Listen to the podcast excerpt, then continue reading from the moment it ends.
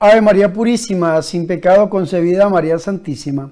Mis hermanos y mis hermanas, Dios les bendiga, la Virgen María les guarde siempre. Bienvenidos a mi programa La Buena Nueva con su servidor el Padre Bernardo Moncada.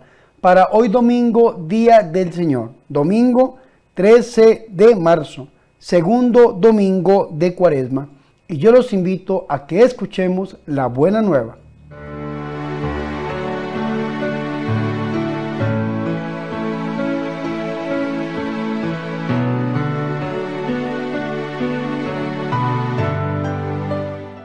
El Señor esté con ustedes. Proclamación del Santo Evangelio de nuestro Señor Jesucristo según San Lucas.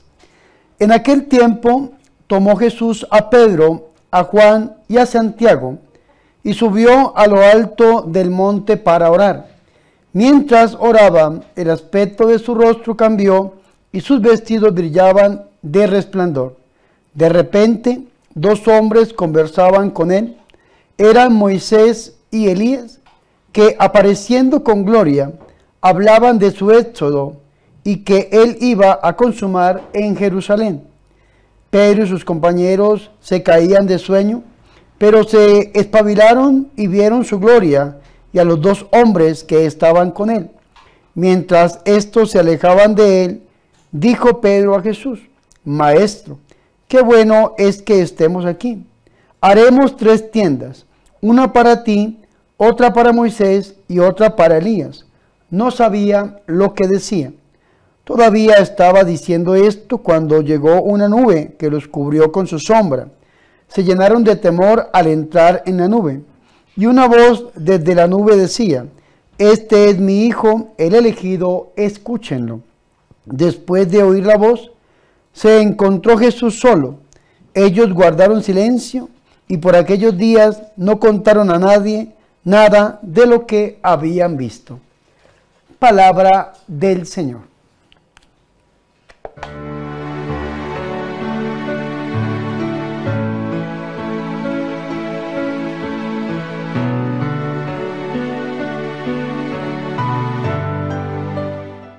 Mis hermanos y mis hermanas, qué alegría es para nosotros escuchar la palabra de Dios, el Santo Evangelio, la buena nueva, para hoy domingo, día del Señor, domingo 13 de marzo, segundo domingo de Cuaresma. Mis hermanos y mis hermanas, recordemos, como se los digo, estamos en un tiempo privilegiado en la Santa Iglesia Católica. Este tiempo es el tiempo litúrgico de cuaresma, cuaresma, mis hermanos. 40 días preparándonos para celebrar el misterio pascual de Cristo, es decir, su pasión, su muerte y su resurrección. Y pensemos, mis hermanos y mis hermanas, que este texto que escuchamos en este domingo de cuaresma es el texto de la transfiguración de nuestro Señor y Salvador Jesucristo. Lógicamente, para este ciclo C, tomado desde el evangelista según San Lucas, en el capítulo 9, versículo 28, hasta el 36. Y este texto, el evangelista Lucas lo ubica después del primer anuncio de la pasión de nuestro Señor Jesucristo. Lucas capítulo 9, versículo 22 nos habla a nosotros acerca de esto. Lucas capítulo 9, versículo 23 en adelante nos habla de las condiciones para seguir a Jesús.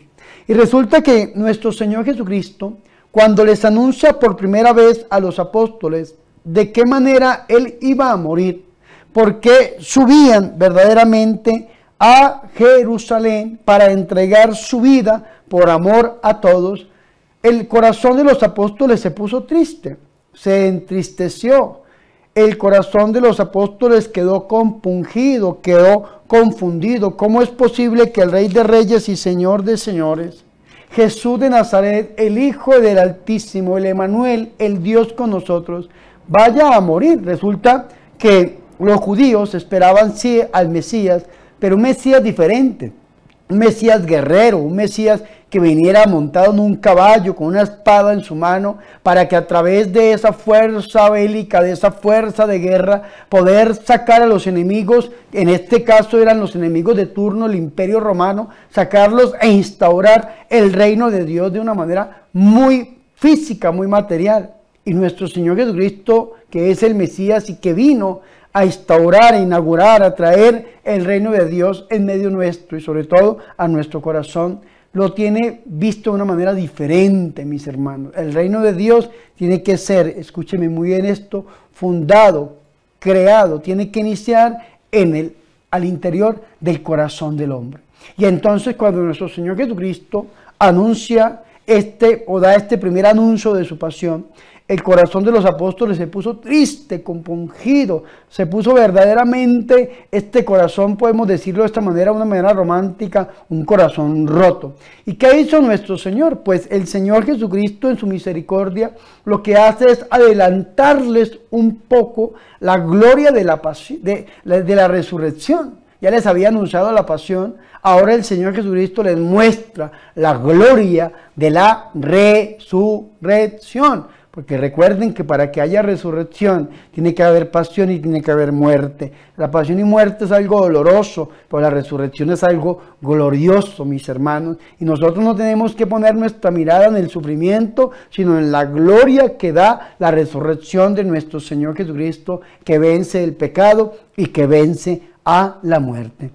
Y en donde nuestro Señor Jesucristo les adelanta a los apóstoles esta gloria, pues en el monte de la transfiguración. Recordemos que la Biblia, la Sagrada Escritura, el Nuevo Testamento, no dice el nombre de aquel monte. La Iglesia Católica dice que fue en el monte Tabor, ¿no? El monte Tabor, no monte muy alto, y allí el Señor sube. Sin embargo, si lo leemos desde el evangelista San Lucas, hay algunas características especiales. Recordemos que Lucas no solamente es el evangelio de la misericordia, sino que Lucas, mis hermanos, muestra una dimensión especial de nuestro Señor, que es el Jesús orante. Mateo nos muestra a Jesús predicador. Marco nos muestra a Jesús que siempre está en salida, obrando por el bien de los demás, sanando y liberando. Lucas nos muestra al Jesús orante. Por eso inicia de esta manera el texto de la transfiguración. Ocho días después de estas palabras, escúcheme muy bien esto, del primer anuncio de la pasión de nuestro Señor Jesucristo, toma consigo a los tres intercesores, Pedro, Santiago y San Juan. Pedro, Santiago y San Juan acompañaron a Jesús en los momentos más fuertes de su ministerio. Pedro, Santiago y San Juan estuvieron presentes en el momento en que el Señor resucita a la hija de Jairo en Marcos capítulo 3. En Marcos capítulo 5, perdón. Pedro, Santiago y San Juan están con el Señor en el monte de la transfiguración. Y Pedro, Santiago y San Juan van a estar con el Señor allí en el huerto Getsemaní, ahí abajo del monte de los olivos, cuando el Señor Jesucristo está orando y está aceptando la voluntad del Padre, la voluntad de Dios. Pedro, Santiago y San Juan son los tres intercesores de nuestro Señor y Salvador Jesucristo. Nosotros también necesitamos de gente que interceda por nosotros, que estén apoyándonos desde la distancia con su oración, que estén apoyándonos desde la distancia con su intercesión. La palabra intercesión significa ponerse en lugar de otro. El modelo intercesor es Jesús de Nazaret. Nuestra Madre Santa, la Virgen María, en este caso los apóstoles, están ahí con el Señor y nosotros también podemos ser intercesores para aquellos que más lo necesiten. El Señor toma a Pedro, a Santiago y a San Juan. Y vea qué interesante esto porque es propio del evangelista San Lucas. Dice, y subió al monte a orar. Y mientras oraba, porque sucedió mientras oraba, porque allí es donde nosotros nos transfiguramos verdaderamente en la oración, mientras oraba, el aspecto de su rostro cambió y sus vestidos eran de una blancura fulgurante. Esto ya pasaba en el Antiguo Testamento. Recordemos que cuando Moisés subía al monte de Dios, al monte Tabor a encontrarse con el Señor, bajaba transfigurado y tenía que cubrirse su rostro porque estaba transfigurado. Una de las características o de las intenciones de los evangelistas es mostrar a nuestro Señor Jesucristo como el nuevo Moisés. Pero hoy en la transfiguración no solamente nos va a mostrar al Señor como el nuevo Moisés, sino que más que Moisés, porque es el cumplimiento del Antiguo Testamento. Por eso es que cuando el Señor se transfigura, una blancura impresionante, dirían los otros evangelistas, Mateo y Marcos, en Mateo en el capítulo 17, Marcos en el capítulo 9, que una blancura que ningún hombre la puede lograr en la tierra, una cosa impresionante. Entonces, mientras el Señor estaba ahí transfigurado, he aquí que conversaban con él dos hombres. ¿Y quiénes eran estos dos hombres? Moisés y Elías. ¿Quién es Moisés? El máximo representante de la ley del Antiguo Testamento. ¿Y quién es Elías? El máximo representante de los profetas del Antiguo Testamento. La ley y los profetas. ¿Y qué hizo la ley y los profetas? Hablar de quién? De nuestro Señor y Salvador Jesucristo, como una figura en el Antiguo Testamento que va a venir como un evento en la persona de nuestro Señor y Salvador Jesucristo, es decir, el cumplimiento de lo que dijo o anunció Moisés y los profetas, Moisés y Elías, en este caso, es nuestro Señor y Salvador Jesucristo. Entonces, más que un nuevo Moisés, es más que Moisés, porque es Dios con nosotros. Y entonces, ¿y de qué conversaban? Esto es propio de Lucas.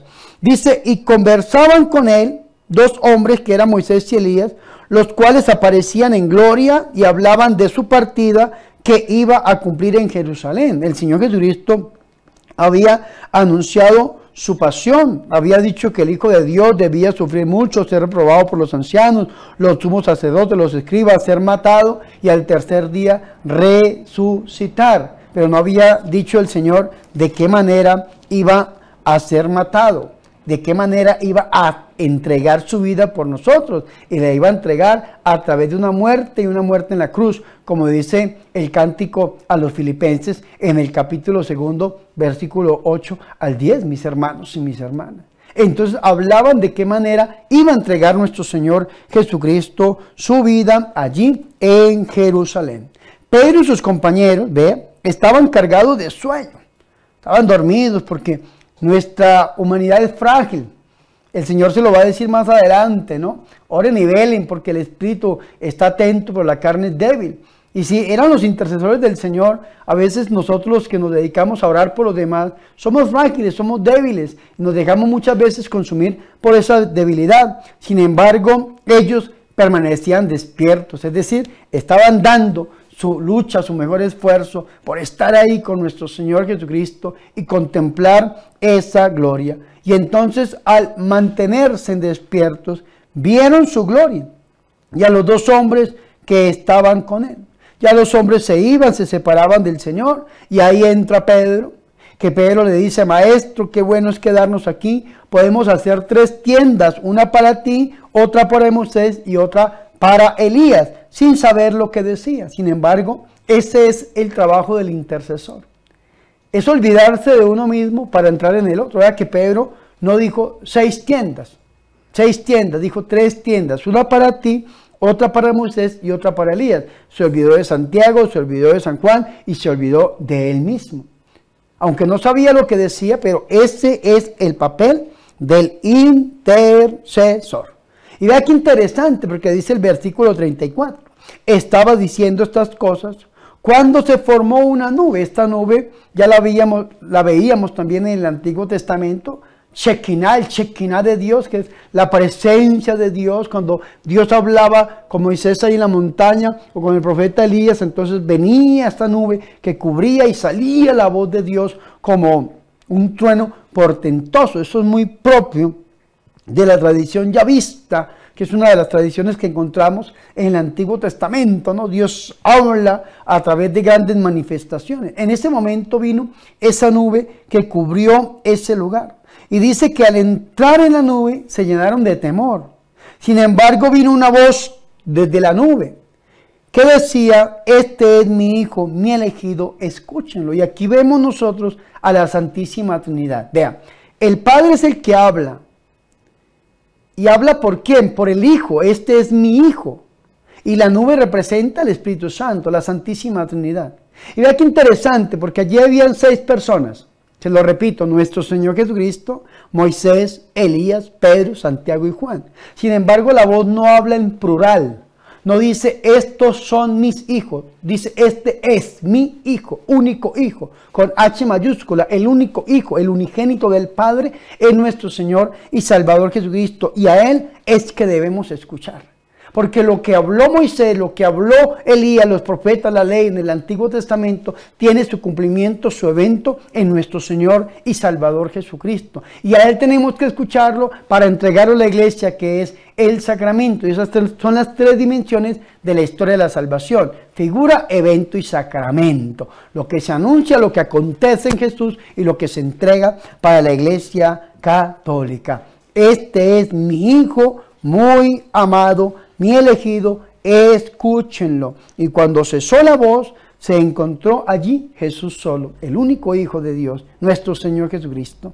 Ellos callaron y por aquellos días no dijeron a nadie nada de lo que habían visto. Sin embargo, es un adelanto de la gloria de la resurrección para que el corazón de los apóstoles, que estaba entristecido, tuviese paz y no pusieran el corazón en la cruz, en el problema, en la enfermedad, sino que su corazón y su vista tiene que estar puesta en Jesús y en la gloria de la resurrección. Hoy hagámoslo a través del corazón inmaculado de nuestra Madre Santa, la Virgen María. Y este segundo domingo de Cuaresma, donde la Iglesia Católica nos permite a nosotros, mis hermanos, pensar en esa gloria de la resurrección, sea un aliciente para lo que nos estamos preparando en este tiempo de Cuaresma, sepamos que después de los dolorosos vienen los gloriosos. Gloria al Padre, al Hijo y al Espíritu Santo, como era en el principio, ahora y siempre, por los siglos de los siglos. Amén.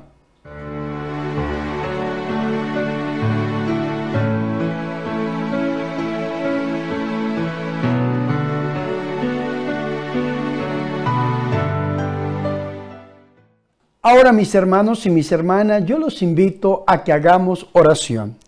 Señor Jesús, que te transfiguraste haciéndonos percibir la gloria que tú experimentaste y que preparaste también para nosotros.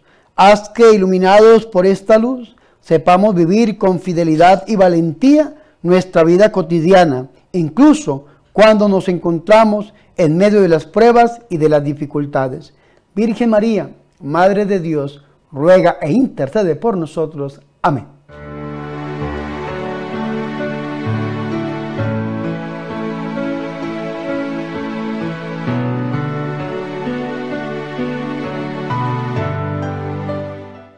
Mis hermanos y mis hermanas, hemos llegado al final de este programa La Buena Nueva con su servidor el Padre Bernardo Moncada para hoy domingo, Día del Señor, segundo domingo de Cuaresma, domingo 13 de marzo. Mis hermanos y mis hermanas, hoy es día de pensar en esa gloria de la resurrección y hacerlo a través del corazón inmaculado de nuestra Madre Santa, la Virgen María, bajo la vocación de la Rosa Mística, por ser domingo 13 de marzo. Recuerden que los días 13 es domingo de venerar o es día de venerar a nuestra Madre Santa y de buscar la gloria de la resurrección a través de su inmaculado corazón. Antes de irme, mis hermanos y mis hermanas, les recuerdo cuatro cosas. Primero, los invito a que se suscriban a mi canal de YouTube. Recuerden, Padre Bernardo Moncada, suscríbase al canal, denle like a los videos y compártalo con sus familiares y con sus amigos. También los invito a que se suscriban a mi segundo canal, el canal de la Corporación Ángel. Con esta corporación estamos creando la granja autosostenible La Inmaculada, que es un centro de rehabilitación para drogaditos y alcohólicos y como un refugio sacerdotal. Hermanos y mis hermanas, qué bendición. Dios nos está llevando, mis hermanos, iluminados y guiados por el Espíritu Santo a través de esta hermosa Corporación Ángel. Para hacer la caridad nos tocó crear esta hermosa corporación, una corporación muy bendecida, mis hermanos, que tiene como proyecto piloto esta granja, pero que hay muchos proyectos, mis hermanos y mis hermanas, que ya los estamos eh, trabajando, los estamos estructurando para el bien de todos los demás. En estos días vamos a lanzar un proyecto piloto también, que es el acompañamiento jurídico para personas que estén pasando por procesos de nulidad matrimonial o para religiosos que estén pasando por procesos canónicos. Ya nos estamos reuniendo con algunos abogados, con algunos juristas, ya tenemos mis hermanos un convenio con una ermita para poner allí una sucursal jurídica de nuestra corporación para aquellos hermanos que no hayan podido solucionar estos procesos eclesiásticos, vamos a poder, poder acompañarlos a todos y a cada uno de ustedes. Así que por favor, oren mucho por esta corporación para que el Señor nos siga guiando y sobre todo que nos dé los recursos económicos para hacer el bien en tantas personas que lo necesitan. Pero por ahora, yo los invito a que se suscriban también a este canal de la Corporación Ángel. Así nos encuentran en YouTube, Corporación Ángel. Ángel el enviado de Dios para ti. Segundo, recuerden que al lado del botón de suscribirse está el de unirse. Usted se une a mi canal como miembro, activo y con la ofrenda que usted me da a través de ser siembra, cosecha, misionero, yo podré llevar a cabo este ministerio que el Señor me ha encomendado, sobre todo llevar la evangelización a través de los medios masivos de comunicación social. Tercero, si algunos de ustedes quieren dar una ofrenda voluntaria, para el ministerio del Padre Bernardo, lo pueden hacer a través de las cuentas bancarias que aparecen en pantalla. Ya nos aprobaron la cuenta bancaria de la Corporación Ángel. En estos días se las vamos a compartir. Si usted tiene alguna empresa y su empresa quiere tener una hija en adopción, puede adoptar esta corporación y nosotros vamos a poder brindar una compañía tanto espiritual, mis hermanos, y, en el ambiente que ustedes necesiten. Usted dice, padre, me gustaría que mi empresa se celebrara una misa o me gustaría, padre, un acompañamiento psicológico, espiritual. Claro que nosotros estamos en la capacidad de brindarles ese apoyo. Así que si usted quiere unirse a este proyecto, por favor, hable conmigo directamente y yo les explico cómo lo pueden hacer. Pero si usted quiere extender una ofrenda voluntaria, hay gente que dice, Padre, pero ¿por qué el nombre suyo? Padre Bernardo pues lógicamente que esa es como la figura bandera de este ministerio, porque Dios lo realiza a través mío, pero día a día nos vamos ubicando mejor. Ya tenemos la corporación y la cuenta de la corporación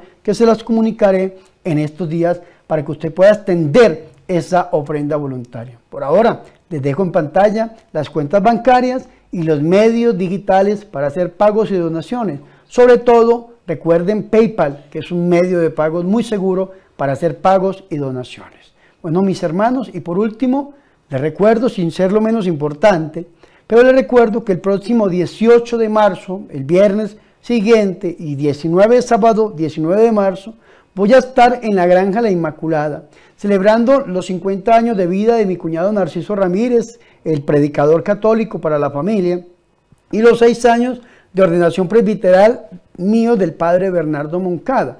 Vamos a estar en la Granja La Inmaculada celebrando un congreso por sanación y por liberación viernes y sábado, 18 y 19 de marzo, de 9 de la mañana hasta las 5 de la tarde. Así que los espero. Algunos me han preguntado, padre, ¿en dónde queda la granja? En Colombia, Colombia, Sudamérica, Colombia.